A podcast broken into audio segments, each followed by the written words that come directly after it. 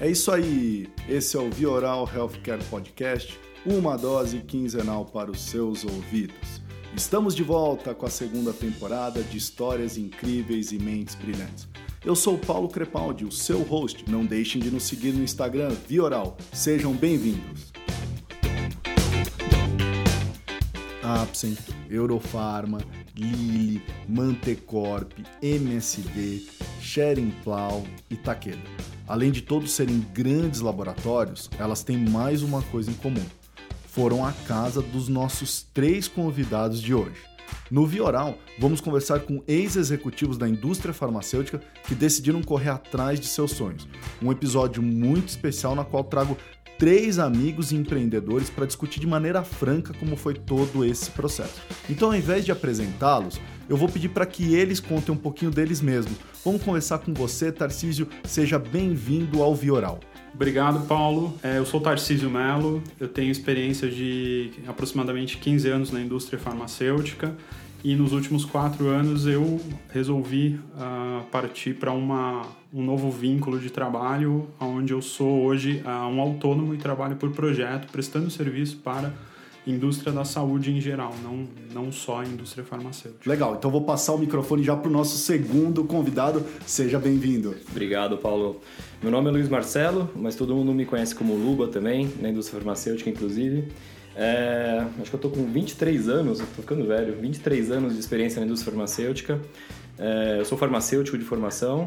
É, foi minha carreira toda construída no marketing farmacêutico. Trabalhei em oito farmas e hoje sou sócio da Rojo Publicidade, da Digital Solvers, junto com o Guilherme, que está aqui com a gente. E também tenho a Life for You, que é a minha empresa de proteínas, que a gente vai conversar um pouco aí sobre isso. Legal. E o nosso terceiro convidado especial também, seja bem-vindo, Gui. Obrigado. Uh, meu nome é Guilherme Correa, uh, trabalhei 16 anos também na, em indústrias farmacêuticas, em grandes indústrias. E nos últimos seis estou empreendendo, sou sócio-diretor da Rojo Publicidade e da Digital Solvers e trabalhando com inovação, uh, essa nova fase.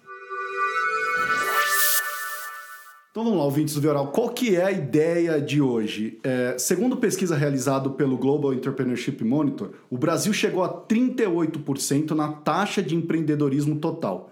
O número, esse indicado pela pesquisa, significa que em torno de 52 milhões de brasileiros possuem um negócio próprio. Entre brasileiros de 18 a 64 anos, 36 em cada 100 têm um negócio ou uma atividade empresarial ou então estão no caminho. E é por essa razão que a gente trouxe esses três convidados e meus amigos para discutirmos qual foi a pílula que eles tomaram, azul ou vermelha. O combinado foi falar de maneira transparente sobre o que realmente fez com que eles desistissem de uma carreira de sucesso dentro da indústria farmacêutica para correr atrás de outras motivações. Tem uma coisa super interessante que é bom falar para os nossos ouvintes. Eu trabalhei com todos vocês de ambos os lados como cliente, depois como parceiro e agora como empresário e sofredor, apesar de eu ser São Paulino. Gui, quero começar com você. Seus produtos estavam indo super bem, você era respeitado na empresa que trabalhava. Como começou a sua história? Bem, é, eu comecei a fazer o MBA na SPM. É, eu tive um, um professor que mudou muito minha cabeça. Foi o Romeu Buzarello que é um dos grandes nomes aí do marketing digital. E ele incentivava todo mundo que tinha. Falava que o Brasil precisava de empreendedores. Uh, e ele incentivava todo mundo a pensar diferente, a arriscar. Isso aí mexeu comigo a partir do, da, do MBA. Eu comecei já a procurar mudar minha cabeça, o mindset para empreender. E aí foi questão de tempo, leva um, um bom tempo, para tomar a decisão. É uma, foi uma decisão muito difícil, mas hoje em dia não me arrependo, sou muito feliz do, com, com o que eu faço. É muito difícil largar a carreira também, é abrir mão dos, do salário, dos benefícios, encarar as incertezas. Mas o Brasil tem muito pouco empreendedor, o mercado é muito grande, tem muitas empresas uh, estrangeiras querendo vir para cá. Né? eu acho que tem bastante oportunidade para quem quer empreender. Vamos passar, Luba, e você, o que, que fez desistir da carreira corporativa? Nossa, Paulo, acho que as coisas foram caminhando para esse lado, né? É, como gerente de produto, e indo, evoluindo na carreira de marketing, é, as empresas elas me encantavam pelo, pelo, pela capacidade de realização, pelo aprendizado. Eu sempre, eu, eu nunca busquei salário, nunca busquei benefício. Eu gostava muito do aprendizado que as empresas me proporcionavam. Então, assim, claro, estava muito bem, estava tudo bem estabilizado. Poderia estar hoje trabalhando em qualquer uma das indústrias farmacêuticas, mas eu achava que aquilo é, tinha um limite e, e, e, tem uma coisa meio daquela coisa política corporativa, é, de participar daquele jogo que não me encantava mais. Então, num determinado momento, é, quando eu saí da Apsen, que foi minha última casa, é, eu falei, por que não? Né? E eu fui para casa, eu fiquei uns seis meses em casa sem fazer nada, eu fiquei seis meses assistindo Netflix praticamente e a cabeça esvaziou. Pôs em dia todos os seriados? Todos os seriados, todas as séries que eu não tinha tempo de ver quando eu trabalhava na indústria farmacêutica. E aí eu assisti tudo, assisti mesmo. E, e foi, foi uma terapia de esvaziar a cabeça. Foi um negócio muito louco, que a cabeça foi esvaziando. E quando a cabeça esvaziou com as séries e, e ocupou outro espaço, sei lá, não sei muito bem como foi esse processo, é, eu cheguei para minha esposa e falei, cara, eu vou abrir uma empresa. Ela falou, mas será? Brasil em crise, né? Você tem certeza? Eu falei assim, eu não vou mais voltar para a indústria farmacêutica. Ela falou, será? E ainda estava participando de processos. Ah, né? sua cabeça já era essa, eu não vou voltar para a indústria farmacêutica. E, e, mesmo assim eu participava de processos da indústria farmacêutica. E cada processo que eu ia, essa, essa certeza ia se confirmando.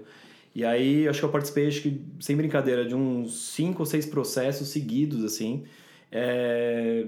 Não fui escolhido, mas eu acho que eu, eu transparecia isso no, no processo, que eu já não estava mais naquilo porque aquela, aquela, aquela, aquela representação política ou corporativa de estar no processo e quando me perguntavam alguma coisa se eu aceitaria aquilo, eu falei, não, isso não é.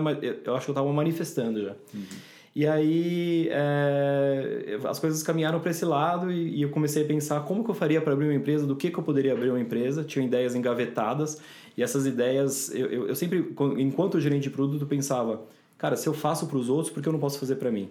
Né? A capacidade de realização aqui é tão grande, exigem tanto, as competências são tão grandes, porque é, eu não posso pegar tudo isso que eu aprendi? Eu sou muito grato por todos os lugares que, por onde eu passei. Eu aprendi demais, assim, realmente o aprendizado foi meu grande driver. E aí eu falava, se eu aprendi é, com os outros eu posso fazer é, para acontecer para mim. Então isso foi meu grande motivador e minha grande segurança para fazer isso. E foi assistindo Breaking Bad que você não brincadeira. a, a, rede, a, a, é, eu sou farmacêutico e, e o Wi-Fi da minha casa chama Breaking Bad mesmo. Legal. Não e uma coisa interessante aqui porque hoje vocês trabalham na mesma empresa, você e o Guilherme, é. mas não foi para sair para a mesma empresa, né? Não, não foi, não foi um caminho linear não. É, embora eu, eu e o Guilherme, inclusive até o Tarcísio, a gente trabalhou na mesma empresa em momentos de. É... a gente não sabia, eu fiquei não, sabendo isso é, hoje, no dia da é. gravação. É, esse mundo farm é muito pequeno. Mas o Guilherme ele tem um péssimo hábito, cara. Ele fuma.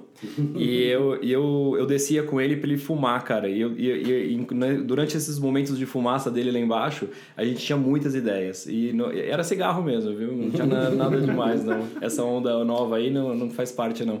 E aí, ele, quando, ele, quando eu descia com ele pra, pra, pra conversar a gente conversava sobre ideias que a gente coloca em prática hoje. É muito incrível isso, assim, porque isso era, um dois, era 2007, 2008, a gente está falando de 10 anos atrás, e a gente falava, cara, e se existisse uma empresa que fizesse isso? E se existisse um serviço que fosse assim? E por que, que os caras não usam CRM? Por que, que os caras não fazem marketing digital? Por que, que as coisas não estão integradas? Por que, que as bases não funcionam? A gente falava muito sobre isso de sério mesmo, de sem brincadeira.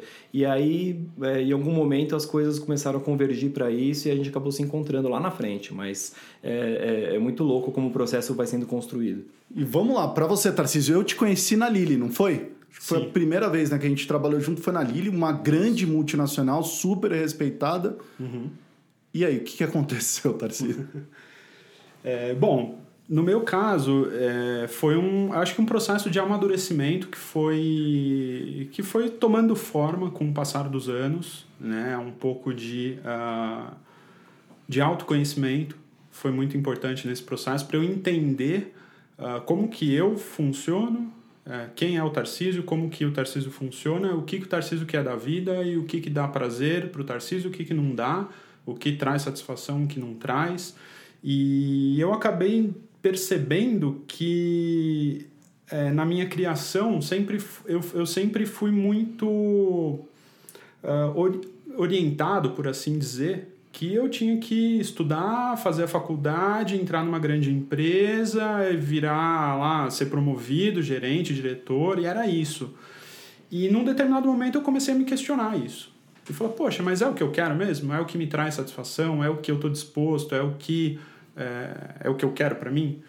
E eu fiquei alguns anos nesse dilema até criar coragem, de fato, que foi quando a gente se conheceu, uh, aonde de fato eu pedi, eu cheguei num momento onde eu pedi demissão e falei, cara, eu vou eu vou atrás do do que do que eu acho que eu tenho que fazer, né?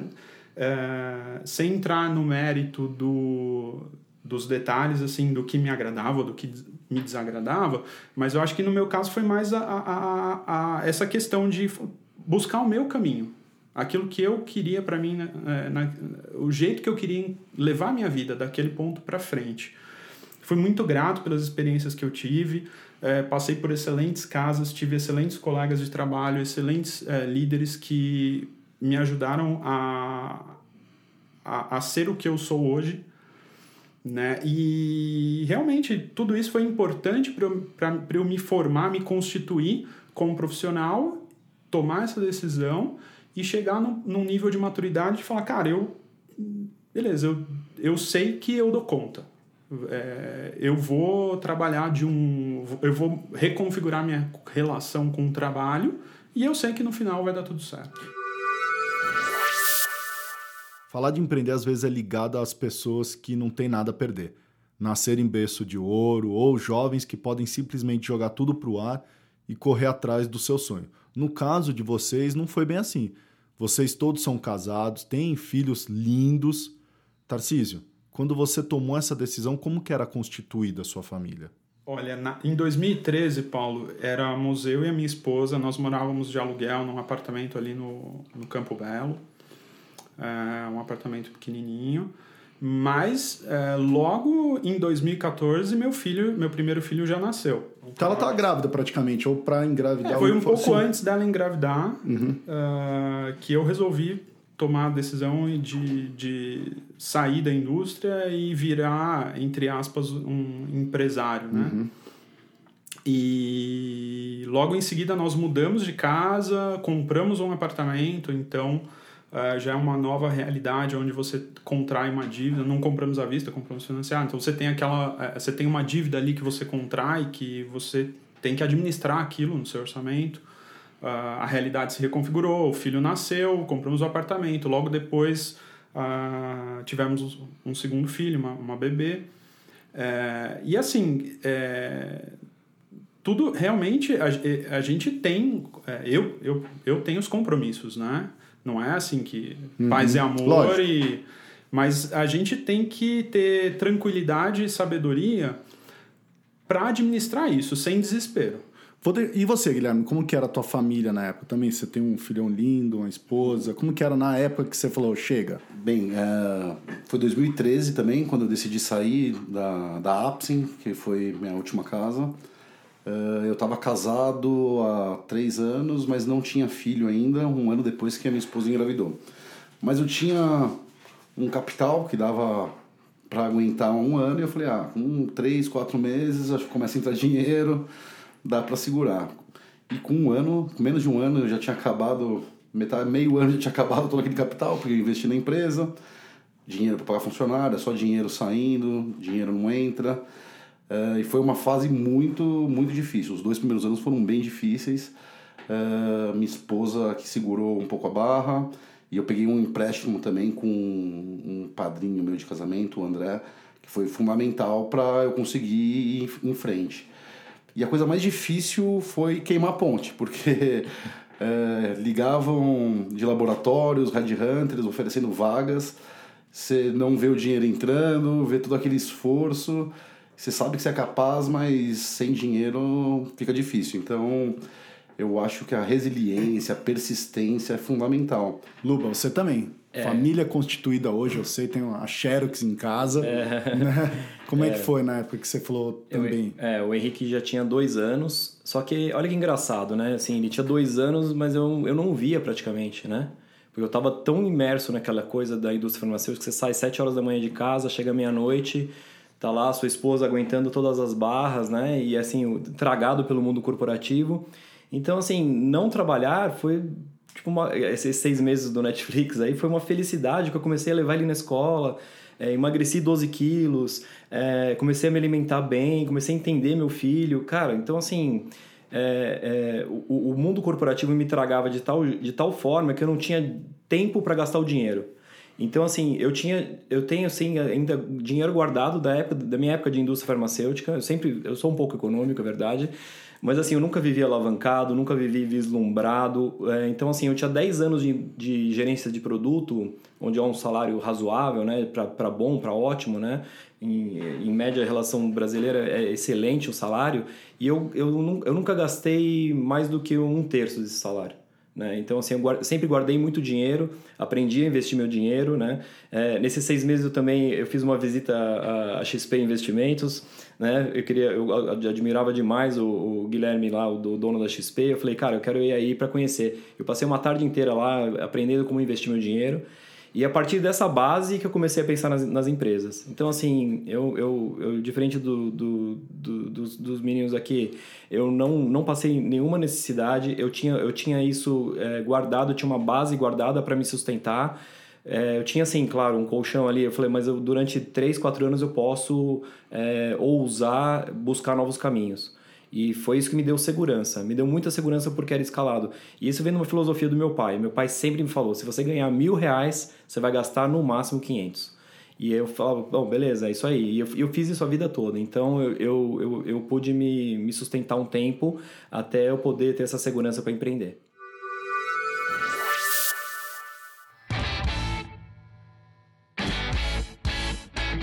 Exaustivamente. Nossos experts surfaram durante horas nesse mar imenso que é a internet, procurando perguntas sem suas devidas respostas.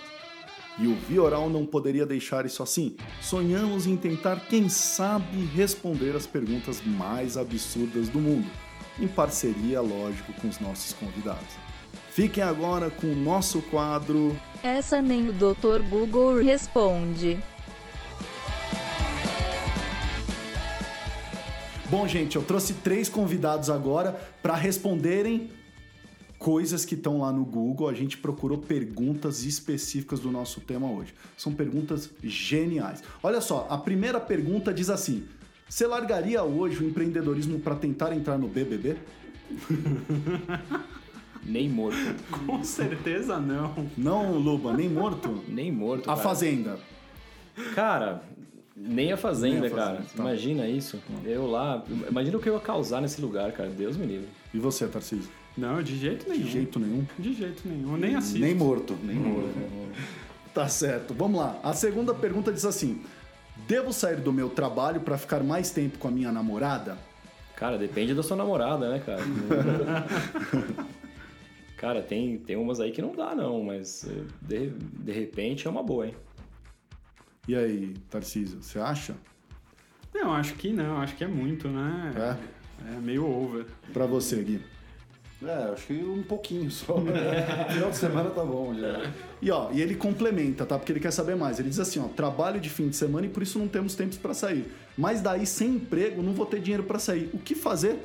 Cara, é uma dúvida, é uma é um problema de referência circular do Excel, né? Não, eu tenho, eu tenho, eu tenho a solução. Cara. Vem, vende tudo e aplica em Bitcoin. Larga a namorada. tá certo. A terceira pergunta então diz assim, ó, o que posso fazer para aturar uma chefe chata e insuportável? Ela vive me enchendo o saco e eu já estou ficando sem paciência. Pede demissão e vai empreender. Não adianta ficar reclamando. Cara, tira barato da chefa, cara. Sempre fiz isso. Tira onda, tira onda da cara dela. E esse foi mais um quadro. Essa nem o Dr. Google responde. Então, deixa eu fazer um negócio aqui. A gente tem perguntas dos nossos ouvintes, assim. É, são três convidados, então muita gente, muita curiosidade. Se a gente quisesse fazer um programa só de pergunta de ouvinte. A gente selecionou algumas e eu vou colocar uma que foi enviada pela Vilma Rodrigues de Melo. E ela pergunta assim para vocês, e eu quero escutar um pouquinho de cada um de vocês sobre, sobre como vocês responderão. Assim, como lidar com os fantasmas das pessoas que tentam nos manter na nossa zona de conforto? Cara, é incrível isso. Essa pergunta é, é fantástica, porque assim, é, esses fantasmas são muito reais. Eles é, são das pessoas que elas não querem o seu mal, elas querem o seu bem. Elas estão fazendo pelo seu bem, elas estão falando assim, cara, cuidado, será? Nossa, e agora? Presta atenção, isso não dá certo. É, é, é um, é um meio cavaleiro do apocalipse, só que é, nesse mundo de empreendedorismo, até hoje, né? Eu não posso dizer que a gente está tranquilo, eu nunca estou tranquilo. Acabou o mês, a gente tem que começar um mês de novo, é aquele, aquele esquema meio que a gente vê de venda, né? Tudo começa com o cronômetro zerado de novo, você tem que fazer um novo mês de novo. E hoje eu aprendi a gostar dessa adrenalina, mas é, quem vê uma pessoa é, passando por isso, ela pensa que ela está sofrendo. Não está sofrendo, cara. Esses fantasmas é, é, são de pessoas que querem nos proteger. Mas é, quando a gente tem ideia exata é, e começa a testar a sua própria capacidade de realização, de geração de renda fora de tudo isso, aí você ganha segurança. E, e, essas pessoas depois, elas, é engraçado, porque elas, elas viram, elas falam, ah, eu sabia, ia dar certo, sim. Uhum. depois, depois fica fácil, né? Mas assim, é, mas são pessoas que querem o nosso bem, assim, a gente tem que é, saber interpretar tudo isso é, de uma maneira um pouco limpa, assim, tirar isso da frente e, e buscar as suas próprias bases para construir o que você, que você acredita. É, acho que eu passei por isso também, né? Eu escutava muito falar que para empreender você tem que ter o perfil de empreendedor. É, que você tem que estar tá acostumado, né, que o, o CLT está acostumado, todo dia 30 cai o salário, que não é todo mundo que consegue não... É, tem pessoas que não dormem, que ficam muito nervosas, que não têm um perfil para empreender, mas eu não concordo. Eu acredito que todo mundo pode empreender, tem que correr risco. É, não é fácil, mas essas pessoas realmente preferem uma segurança, preferem uma estabilidade, é, só que também é, o CLT tem prazo de validade, né? Um dia vence. E quando você empreende, é um negócio para a vida toda. Então, eu acho que é um esforço é, no início, mas é, é válido. Acho que essas pessoas realmente. Eu tive muitas pessoas que me apoiaram, mas elas questionavam. Em algum certo momento, falou: pô, não era melhor você voltar? Você é um cara que tinha uma carreira excelente, você poderia ser, virar um dia diretor de uma empresa. Mas eu falava, mas não é o que eu quero. Então, acho que as pessoas justamente têm um carinho e pensam uh, na, na, estabilidade. Eu acho que, mas todo mundo tem esse perfil para empreender. Para afastar os fantasmas, é, é importante você olhar para você mesmo. Eu, eu, acho assim, cara, assim, não tem nada de errado o mundo corporativo, né? Tem gente que lida muito bem com tudo isso, né? Me incomodava profundamente, assim, chegou ao ponto de eu falar, cara, essa lama que eu falo de você estar preso ali naquela, naquele ambiente político extremamente complexo, né? De que você participa ali, e, e, hoje eu participo de outros momentos políticos que também existem desse outro lado, mas é, que são, são movimentos que me agradam muito mais. Então, assim, é, não tem certo e errado, né? Tem o que é melhor para cada um. Olha, eu vou te falar, eu tô 10 anos nisso e eu acho esse negócio de perfil de empreendedor um baita de um bullshit. Eu vou te dizer o porquê. Porque eu, eu acho que, assim, com certeza existem pessoas que têm uma habilidade mais do que você, uhum. é, e, mas eu acho que essa é uma questão pessoal. Né? Essa pessoa nasceu talvez mais resiliente, resiliente que você, mas não significa que você não possa ser também, né? É, então, às vezes as pessoas perguntam, pô, Paulo, mas eu, me, eu acordo todo dia perguntando, será que eu tenho perfil de... Juro por Deus, há 10 anos eu acordo me perguntando isso. Eu tenho essa dúvida até hoje. é, é. é eu, eu acho que é meio uma mística, né? Assim, pô, o que, que é o perfil do empreendedor? Exato. É. Cara, o perfil do, do empreendedor é um cara é, que tem que ser dinâmico, que tem que ser arrojado, que tem que ter garra para trabalhar. Pô, nas corporações a gente já faz isso, né? Exato, uhum. Exa exatamente. Uhum. Como executivo a gente já tem esse papel. Nada mais é do que você faz na empresa fazer para você. Paulo, tem uma coisa que eu aprendi e eu é, trabalhei com, com os meninos, inclusive, né, é, é, muito na parte assim de planejamento estratégico, né?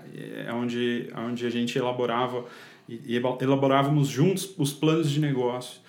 E uma coisa que eu percebi é o seguinte: os planos existem, mas é, é, é, o ser humano, principalmente o ser humano dentro de uma, de uma grande corporação, ele precisa de métricas e precisa de muitos, muito, muitos dados para ter a sensação de controle. A, a gente precisa ter sensação de controle. E é sensação mesmo, porque o controle das coisas, de fato, a gente tem muito pouco.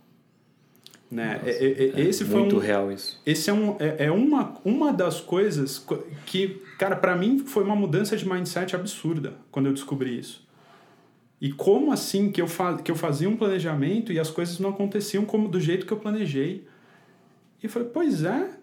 A vida, aconte- a vida real é a vida real, cara. O planejamento é só uma sensação de É controle. O barato é louco. E aí, quando, e aí, quando você é empreendedor, isso é muito mais latente, né? Isso tá É. muito mais à flor da pele, assim, de falar, cara, é é a vida real, vamos resolver. Eu vou jogar já outra pergunta aqui, ó. O vice-presidente da Farmaquímica mandou essa, que foi um dos nossos convidados aqui, Alessandro Mira, um abraço para você. E olha só o que ele perguntou: qual foi o gatilho que te fez deixar a vida executiva para empreender? Foi uma reunião que você foi que você falou, pelo amor de Deus, nunca quero passar por essa reunião? Foi um chefe que você falou, nunca mais quero ter um cara como esse? Nossa. Qual que foi o gatilho? Eu, te- eu tenho o exato momento, cara. Eu tenho. Pode falar, mas aí. Eu, o meu, meu exato momento foi eu tava eu tava num congresso em Berlim é, acho que no melhor hotel de Berlim cara eu quero acreditar que seja o melhor hotel porque ele tava na- no portão de Brudemburgo eu, é, verão na, na Alemanha era um congresso de neuropsicofarmacologia tava tudo do bom e do melhor cara É, comida bebida médicos agradáveis lugar fantástico uma empresa que a gente trabalhava lá galera muito legal e eu tava tão estressado, eu tava tão estressado, eu tava tão triste de estar ali, que eu, eu, eu, eu, tomei, o meu, eu tomei um vinho e o vinho não tinha gosto. Aí eu falei, putz, acho que deve estar estragado esse vinho, né? E tava, ele tava com gosto de água, assim. E aí eu peguei e fui comer a comida. E a comida também não tinha gosto. Eu tinha desligado o sabor, assim, literalmente meu cérebro desligou o sabor da vida num lugar maravilhoso onde tinha milhares de pessoas se divertindo e, e, e degustando aquilo, aquele momento.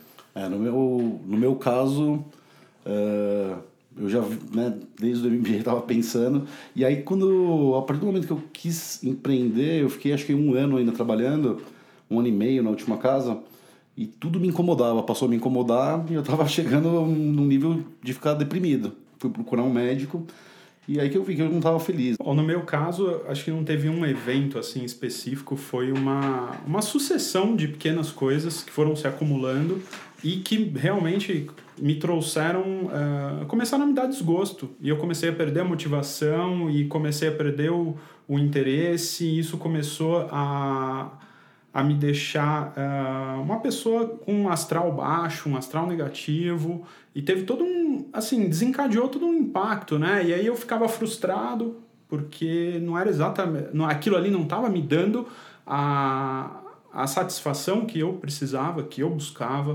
Uh, me sentia um pouco preso, questão de você ter muitas, uh, muitas regras, muitas políticas, horário para cumprir, sempre prestando conta. E, e eu falei, poxa, né, não é exatamente o que está me dando satisfação. E aí é, o conjunto de fatores uh, fez com que eu tomasse a, a decisão. Então o meu gatilho foi um, o conjunto, né? É, tem mais um detalhe. Teve uma vez que eu fiquei muito triste, que eu acho que mexeu bastante comigo. A gente, como gerente de produto, acompanha representante no campo. É, e era aquela, aquele teatro, né? O representante finge que abre aquele VA pro médico, o médico finge teatro. que tá prestando atenção, que dá toda aquela atenção. Putz, eu falei, cara, isso aqui não é, não é verdade, cara. Eu quero viver um mundo real, um mundo de verdade. Isso mexeu bastante comigo. O mundo invertido da indústria farmacêutica. É. Tem uma outra coisa que eu acho também incrível que as pessoas me perguntam e devem questionar vocês, né? Pô, é gostoso não ter chefe? E eu, eu sempre paro e falo assim, depende, porque assim, acho que você nunca deixa de ter chefe. Né? Pode ser por posição né? hierárquica, né? é isso aí. A posição hierárquica que você não tem mais. Mas me conta um pouquinho, como que é esse sentimento de quando você sai do mundo corporativo não tem alguém que você responde diretamente? Como que foi isso para você, Tarcísio? É, na verdade, sempre acaba tendo uma pessoa que você tem que prestar contas, né? Sempre tem aquela pessoa que te contratou, que tem, uh, que definiu um escopo de trabalho com você e que está esperando uma entrega. Uh, então, é, você tem um chefe. A diferença é que você não tem uh, um nível, a, a, mesma relação de subordinação quando você está dentro da, da, da organização. A sensação de medo, ela diminui. No meu caso, ela diminuiu. Por quê? Porque é, eu, eu me sinto mais livre para poder falar o que eu realmente acredito e como eu acho que as coisas têm que ser. É uma coisa que você tem na cabeça porque é um cara que está acima de você.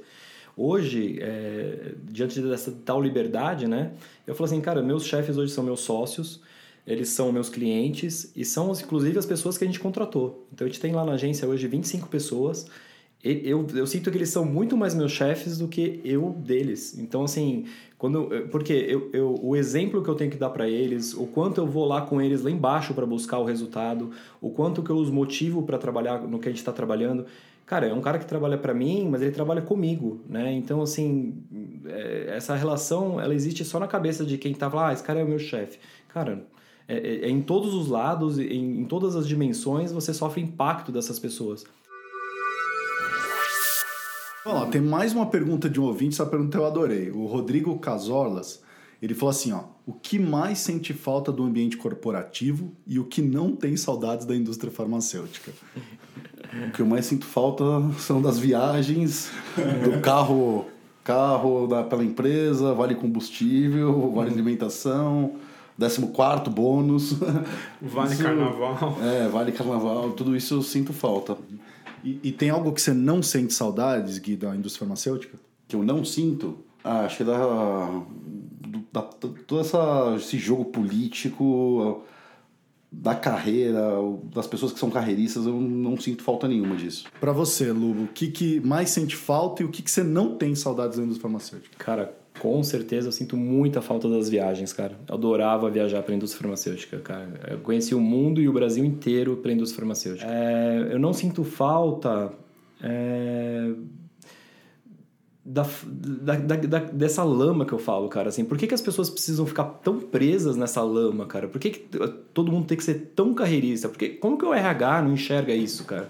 Como é que isso é, como é, que isso é benéfico para uma corporação, cara? É, é quase é, é, bizarro pensar nisso, mas é, as, as empresas elas são um pouco é, essa, essa autocompetição, essa, essa gente batendo em gente. Eu falava, é o Game of Thrones é, corporativo é, todo dia alguém morre, todo dia alguém ganha, alguém, alguém perde, um diretor briga com o outro, é, uma área briga com a outra, uma quer ser mais que a outra. Cara, isso eu não sinto a menor falta. E para você, Tarcísio, o que, que você mais sente falta do ambiente e o que, que você não tem saudades da indústria? Olha, o que eu, o que eu sinto falta, é, eu acho que eu aprendi muito, o, o ambiente, as casas que eu trabalhei, elas me proporcionaram um, muito conhecimento. Então eu acho que é um ambiente muito rico que me, me ajudou a, a me desenvolver, a conhecer muito, a entender como que funciona a, a, o marketing de uma indústria farmacêutica, muito investimento em treinamento, em pesquisa de mercado, em, em entendimento do consumidor. E, e isso eu sinto um pouco de falta disso. Uh, o que eu não sinto falta, eu não sinto falta, por exemplo, do jogo político que o Luba estava dizendo. Uh, não sinto falta nenhuma. É, tem, tem, um, tem, um, tem um discurso de hipocrisia, assim, que me incomodava demais, demais, demais, assim. Desculpa te interromper, Francisco, mas a, a, hipocrisia do, por exemplo, assim, uma empresa que fala assim, eu sou muito inovadora, e aí você traz uma ideia e ele é avesso a risco. Como é que você pode ser inovador e avesso a risco, né? E aí você vê isso o dia inteiro. Então, é, cara, se, se existe um, um, uma mensagem hoje é, para quem está hoje numa, numa grande empresa, que seja ela de qualquer setor, seja coerente com as suas mensagens. Né? As pessoas percebem isso. Hoje eu posso dizer isso com muita naturalidade, sem nenhuma máscara. As pessoas percebem a hipocrisia. Então, assim, não sejam hipócritas, cara. Sejam coerentes com os discursos das coisas legais que vocês querem construir. Então, eu vou a gente chegar na sua fase final aqui. Eu tenho últimas duas coisinhas. Porque assim, esse papo eu acho que daria uns 10 episódios isso aqui. daria. É, tranquilamente. Mas eu quero saber da opinião de vocês. É, onde que vocês enxergam que a indústria farmacêutica vai caminhar para os próximos... Eu nem quero colocar daqui 10 anos, eu quero assim, os próximos dois anos, o que, que você acha que vai acontecer com a indústria farmacêutica? Em que ponto você acha que realmente ela vai se transformar naquilo que você tem visto dentro da tua área de atuação, dentro do momento que você está vivendo com a indústria farmacêutica. Vou começar com você, Gui. É, tem alguns estudos que mostram né, que 2017 2018 foram o, o, maior número de lançamentos de moléculas no mundo. É, só que a gente está vendo são muito são produtos biotechs, né? São produtos muito muito muito caros. É, quem subsidia esses produtos é o governo. É, eu acredito que vai, que vai ter que ter uma mudança, porque vai entrar num colapso. O SUS está quebrado, o Brasil está quebrado. Esses medicamentos com preço muito elevado. É, as próprias farmacêuticas já não querem mais promover aqueles produtos antigos, os clássicos. É, acredito que não sei, vai ser, vai ser meio confuso, eu acho, principalmente para o governo bancar todos esses medicamentos caros. E você, Tarcísio? Bom, eu tenho trabalhado em alguns projetos de alinhamento estratégico que corroboram um pouco com o que o Luba falou, da, da, de você emanar uma mensagem, né, uma direção pela liderança e na prática as coisas é, não acontecerem muito bem daquele jeito. E eu acho que tem uma tendência desse tipo de projeto aumentar nos próximos dois anos, pensando uh, assim na parte mais uh, uh, estratégia e operação da indústria. E sem dúvida, concordo com o que o Guilherme acabou de falar, é, o sistema de saúde, tanto público quanto privado, eles precisam passar por mudanças. Né? Ninguém aguenta, os, as fontes pagadoras não, não suportam assim, uma questão matemática, orçamentária, né? Elas, né, conta de mais e de menos, elas não suportam arcar com todos esses lançamentos caríssimos uh, para população para um número muito elevado de, de população alva para tratamento.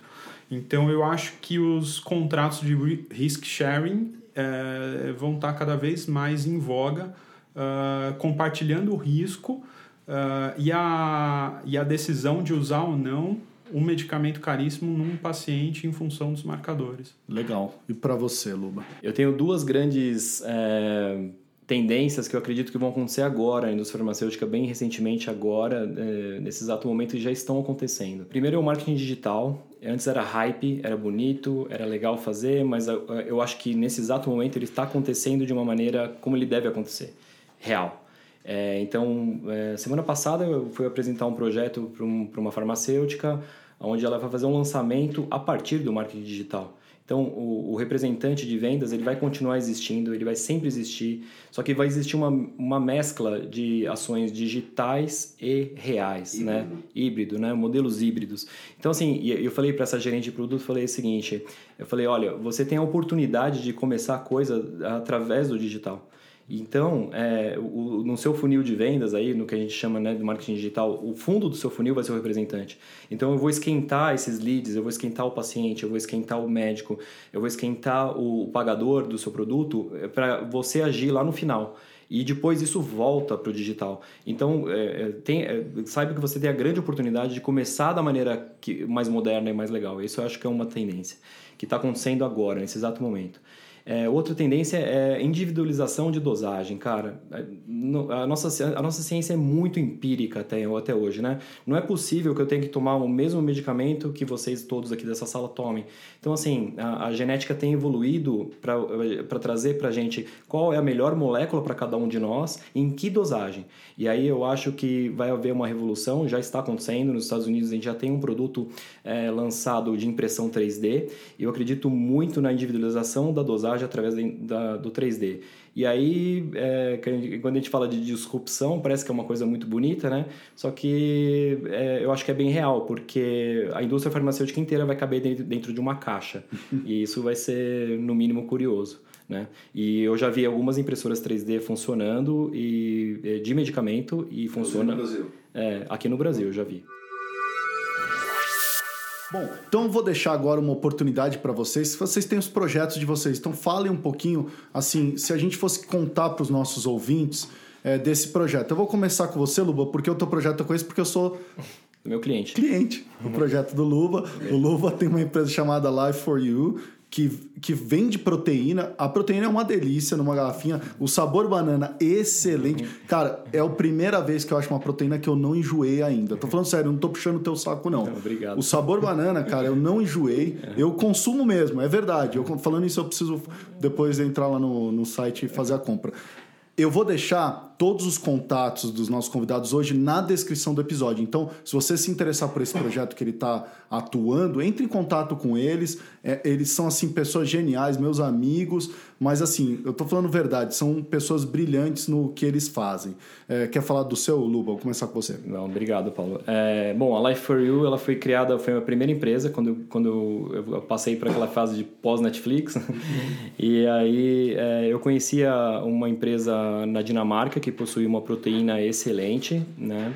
Que é a Arla Foods, que é uma empresa dinamarquesa e eu pensava em criar uma empresa que não tivesse nenhum funcionário. É, essa empresa até hoje ela não tem nenhum funcionário, em seis meses ela já se pagava e o que eu vendo são é proteína em doses de 30 gramas já numa garrafinha, que se você for parar para pensar é muito parecido com o que tem no antibiótico, né? Então assim, já vem o pó no fundo da garrafa, você completa com água e já tem ali a dosagem correta para você levar. É, essa é a Life for You. Então eu, Qual que é o site? é life4u, life4u.com.br. E hoje eu atendo só e-commerce, através de e-commerce. Eu não tenho interesse nenhum em colocar essa, esse produto no varejo. E, então eu, eu compro a matéria-prima da Dinamarca, eu monto o produto em Campo Grande. Em Campo, é, de Campo Grande ele vende para mim com a minha marca. Eu tenho um CNPJ de distribuidor e eu tenho um, um depósito de e-commerce aqui na Zona Leste de São Paulo. E aí eu criei um site é, isso foi bem curioso, porque eu tive que aprender a fazer site, porque eu tomei um cano de um freela, essas dessas coisas do empreendedorismo. Então eu paguei o cara e o cara sumiu com o meu dinheiro. E eu falei assim, cara, então eu vou aprender, eu vou aprender WordPress sozinho. E eu fiz o meu site em WordPress, o e-commerce, aprendi todas as uh, como, eu, como hospedar, como construir de uma maneira prática, sem fazer nenhuma linha de programação. E por trás dele eu tenho um, um ERP, né, que eu falo que é um, é um ERP que funciona, que é o Bling, e eu, eu faço toda a gestão do meu estoque, matéria-prima, é, nota fiscal, é, produção, contabilidade, é, através desse ERP, e por causa disso eu não preciso de nenhum funcionário. Então, são, são todas as células que eu tenho são terceirizadas, e em seis meses essa empresa ela, ela já se pagava, eu não precisava mais colocar nenhum centavo meu como investimento. Bom, eu presto serviço uh, em projetos de consultoria, então eu sou consultor de marketing, inteligência de, de mercado e negócios, Uh, tenho, atendo alguns clientes direto e atendo também alguns uh, escritórios de consultoria, onde eu entro como mão de obra, uh, mas não é a marca da minha empresa que aparece. esses projetos, eles são projetos que visam dimensionamento de mercado, viabilidade econômica de lançamento de novos produtos, de novas linhas de negócio, de, tomada de decisão se, se uma empresa lança ou não um determinado é, produto no Brasil. Uh, tenho alguns contratos de uh, prestação de serviço com sociedades médicas e, e é isso. Bom, é, a Rojo Publicidade se escreve Rojo, R-O-J-O, Publicidade. Eu sou sócio dessa aí também. é, nós trabalhamos, nós somos uma agência focada no mercado de saúde, em healthcare, wellness, e com bastante foco em marketing digital. Hoje a gente tem uma equipe de programadores, pessoal de performance, uh, redes, so redes sociais, mídias sociais, e a gente representa seis empresas mundiais de tecnologias. Então, representamos a Pitney Bowes, que a gente faz uma uma visita que a gente chama uma visita on demand, onde a gente grava o representante, a gente representa aplicativos de eventos, tecnologia para eventos, votação interativa, uh, a gente tem um portfólio bem completo. Eu acredito que a gente está se tornando aí uma, acho que uma das maiores agências digital uh, do mercado farma. Legal, gente. Então, esses foram os nossos convidados de hoje. Esse foi o papo que a gente quis trazer hoje para o Vioral. É, eu quero agradecer de coração a presença de vocês hoje aqui. Foi assim um episódio muito especial para mim ter vocês aqui hoje. É, a gente ter tido esse papo foi super esclarecedor para mim, confortou até meu coração como empreendedor também, saber que tá todo mundo na mesma. Tamo junto. Tamo junto, né? Estamos todos nessa, nessa mesma jornada, com a mesma linha de pensamento, assim, que não existe uma verdade única, é, a certeza a gente nunca vai achar né? O, e eu acho que a única coisa que a gente divide em comum aqui é assim, eu acredito no que eu estou fazendo e estou fazendo isso porque eu sou apaixonado é, pela- por essa empresa, por quem eu sou agora, eu acho que essa é a palavra. Eu sou apaixonado porque eu sou agora. Então acho que isso a gente compartilha. Uma outra coisa que eu descobri que a gente compartilha aqui também num, num bate-papo inicial, e eu quero deixar aqui um abraço para a doutora Liliana, Ah. dermatologista, que eu entendi aqui também sem querer que todo mundo conhece ela. É isso mesmo? Sim, isso mesmo. Um beijo, doutora Lili. Beijo, Lili. Um beijo, Lili. É isso aí. Então, doutora Liliana, que eu encontrei ela e, e ela me falou: não, você vai estar lá com eles. E eh, foi super legal. Então, um grande abraço, doutora eh, Liliana. Obrigado, gente, por ter vindo aqui hoje. Obrigado você, Paulo. Foi fantástico.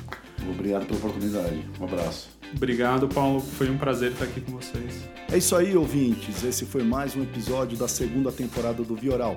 Não deixem de nos seguir no Instagram, Vioral. Enviem suas perguntas, participem. Fui!